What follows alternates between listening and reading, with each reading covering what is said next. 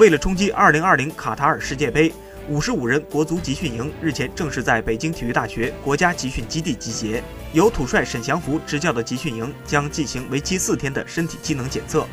随后开赴泰安进行军训。昨日，网上又流传出一份集训营的单日训练日程，一天内进行四场，每场为时一小时的万米跑步，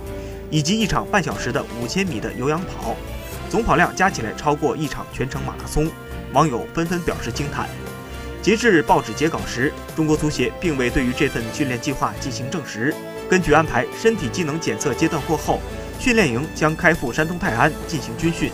目的是锤炼队员意志品质，加强团队精神和队伍凝聚力。